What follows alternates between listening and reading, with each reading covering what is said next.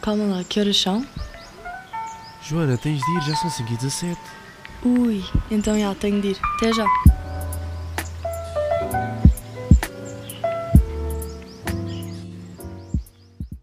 Olá, sejam bem-vindos a mais um episódio das 5 e 17. It's been a while, guys. Tipo, it's been a rollercoaster. Vocês sabem, quer dizer, 2022, não sei se toda a gente gostou deste ano. Eu pessoalmente gostei e não gostei. Uh, gostei no sentido em que uh, já não estava solteira há tanto tempo e literalmente foi mesmo aquele ano de self-rediscovery.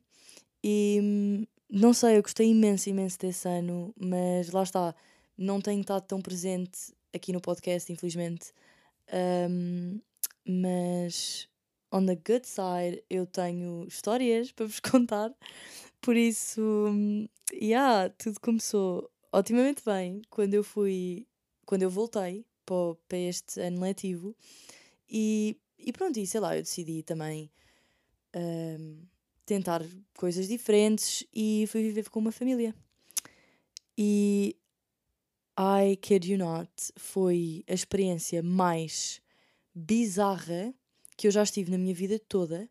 Uh, eu que sou, lá está, eu que adoro filmes de terror, sou uma horror enthusiast, um, foi literalmente isso. Foi o início de um filme de terror, aquela vibe que nós temos quando, sei lá, aquela família compra aquela casa nova, literalmente isso.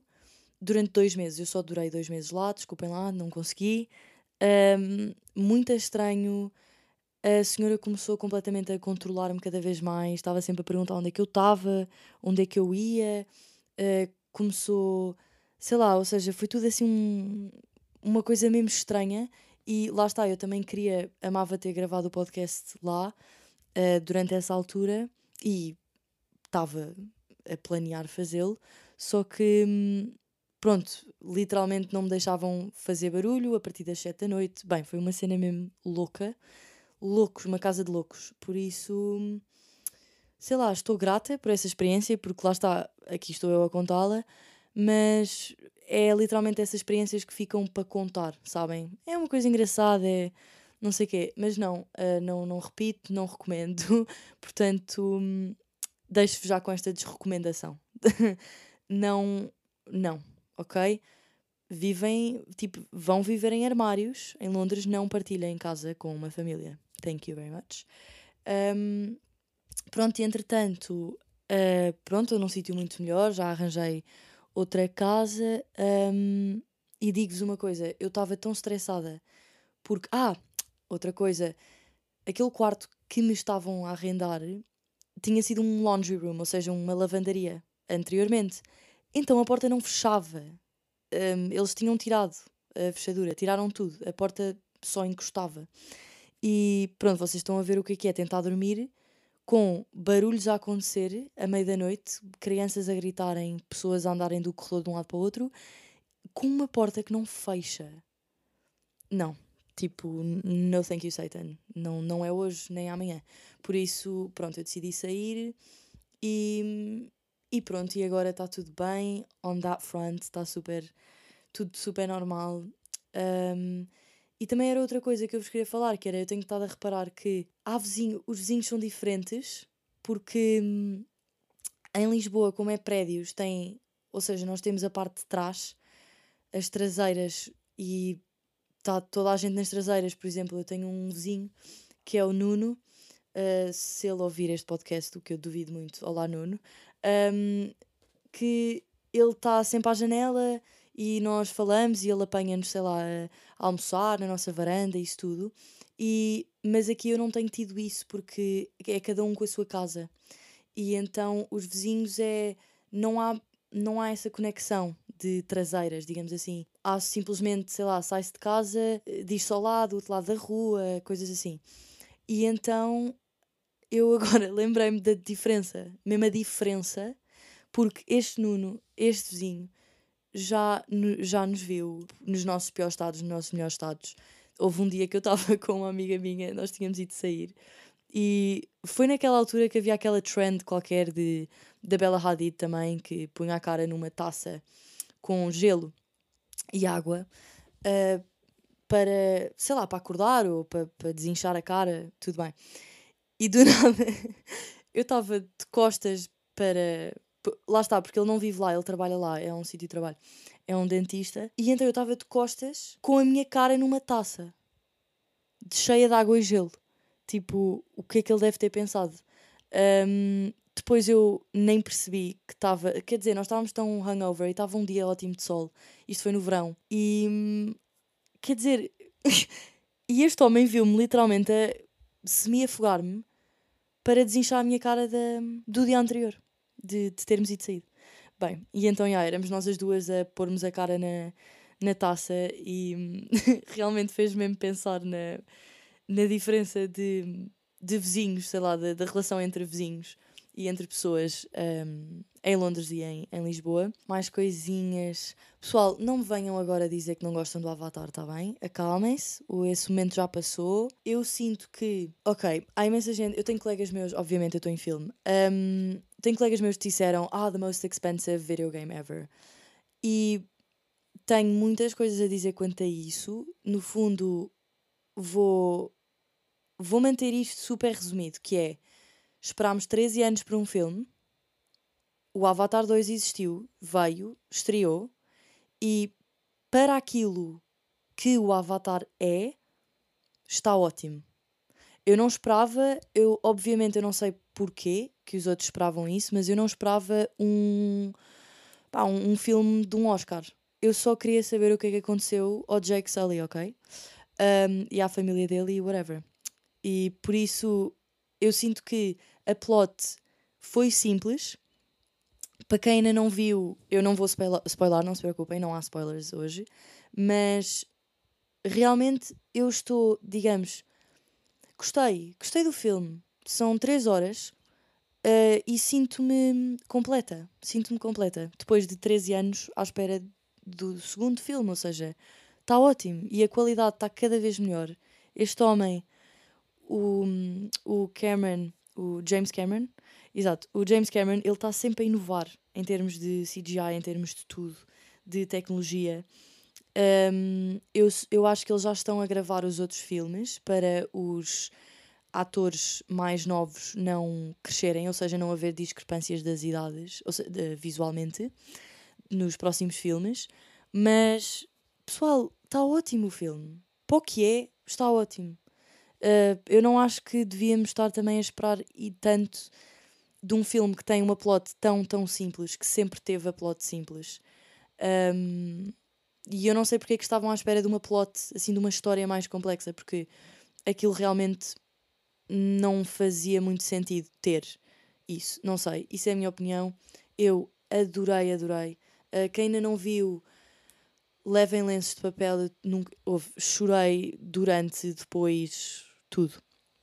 Também, aparentemente, há uma coisa que se chama Avatar Depression, que é quando as pessoas acabam de ver o filme e saem do cinema e depois ficam com essa mini tristeza de voltarem ao mundo real depois de estarem nesse mundo Avatar. Eu achei isso super engraçado. Porque aconteceu, tipo, eu fui ver ao corte inglês e depois eu fiquei, aia, aia, que nojo, onde é que nós estamos? Tipo, depois de sair do filme do Avatar. Mas, mas não, não sei, olhem, eu recomendo. E o que eu, o que eu faço sempre é ver o filme. Aí, só depois de se ver uma coisa, de se ouvir uma coisa, de saber essa coisa, é que se pode ter uma opinião sobre ela.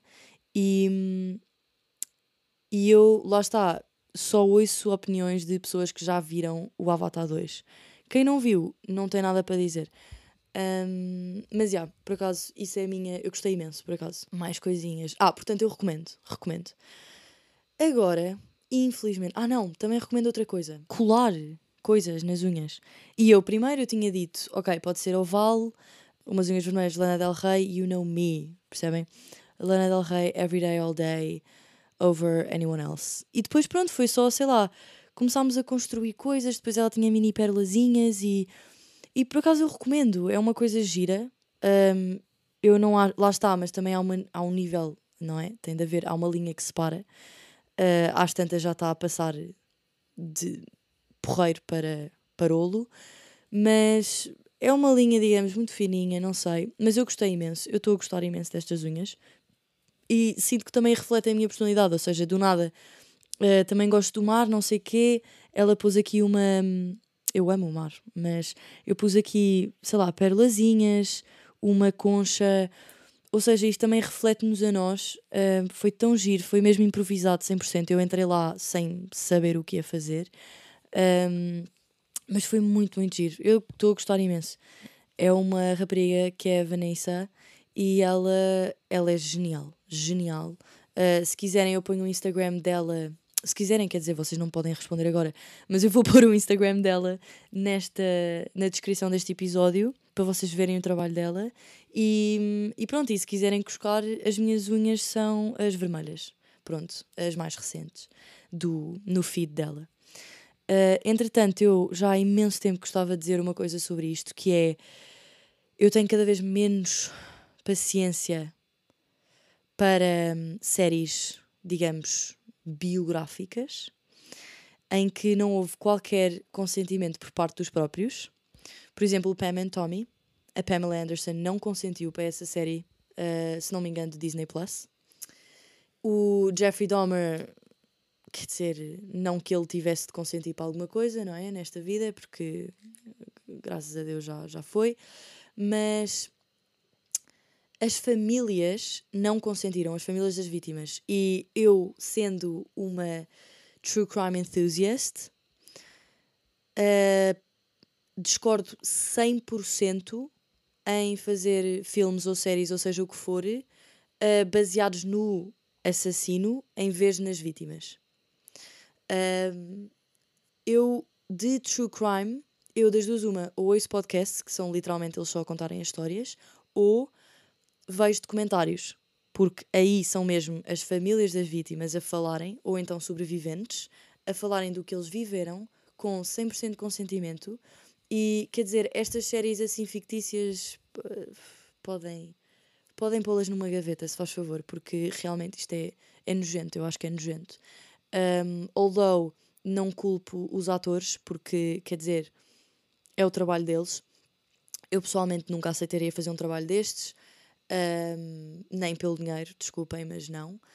E, ou então, se fizesse, tinha de ter a, a, certeza que a Netflix tinha, neste caso, não é Netflix, I see you, um, que neste caso a Netflix tinha evidentemente confirmado com as famílias que não sei o que é que eles iam ser representados. Porque não foi só o assassino, foi as famílias, os membros todos das famílias foram representados. Ou seja, quer dizer, é a mesma coisa que nós acordarmos numa terça-feira e vemos publicidade para uma série do nosso maior trauma, em que nós também estamos lá, representados por alguém uh, que se parece connosco. Por isso, digamos,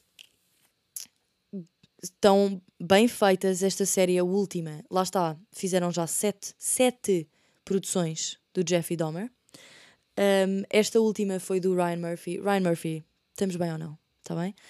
Uh, já passou, vá. Tipo, porque realmente eu adoro este director, este producer. Um, ele é tudo no fundo. É, foi ele que é o criador, é co-creator, digamos assim, do The American Horror Story e de muito mais. American Crime Story, um, Pose, adorei Pose, mas lá está porque é que ele teve de se meter por estes caminhos de, da Netflix? Que esta receita para, para ganhar milhões de dinheiro e lá está, como não houve uh, consentimento das famílias, eles não ganharam comissões. Porque normalmente ganha-se, não é? Obviamente, com os lucros. Mas nada, não, não receberam um cêntimo, foram retraumatizados, ou seja, é relembrar a toda a gente do que aconteceu uh, e relembrar ao mundo também, again, true crime não é romantizar nem sexualizar uh, serial killers, o que muita gente fez depois do Jeffrey Dahmer. E eu pessoalmente eu amo, eu adoro o Evan Peters, adoro. Eu acho que ele é um ator incrível um, e é um ator lindo. Só que uma coisa é dizerem que o Evan Peters é lindo, outra coisa é dizerem que o Jeffrey Dahmer é giro na série. Isso é só, não é? Um, terapia, só faz favor. Mas, mas é isso, pessoal. É assim, vejam para, again, terem a vossa opinião. Um, E sei lá, eu por acaso, eu pessoalmente, eu gostei da série Pam and Tommy e sinto-me culpada por ter gostado, porque há dois dias ou três vi uma entrevista com a Pamela a dizer que ela não sabia da série, não sabia de, de nada daquilo e quer dizer, e no fundo é uma biografia dela, não é? É, um- é parte da história dela, da vida dela. Por isso, pessoal, tenham sempre atenção às séries que vocês veem, pesquisem sempre mais um bocadinho para, para perceber se aquilo foi, digamos, eticamente feito ou não. Ah, em termos de documentários, obviamente que há documentários que são éticos eh, ou não, também nem todos podem ser eticamente feitos, ehm, mas, mas vejam, verifiquem, porque realmente a Netflix está mesmo. não quer saber e só quer saber do dinheiro, do dinheiro, do dinheiro, das audiências. Sei lá, se quiserem ver estas séries, vejam noutros sítios, ou, ou seja, verifiquem sempre o que, é que, o que é que vocês estão a ver.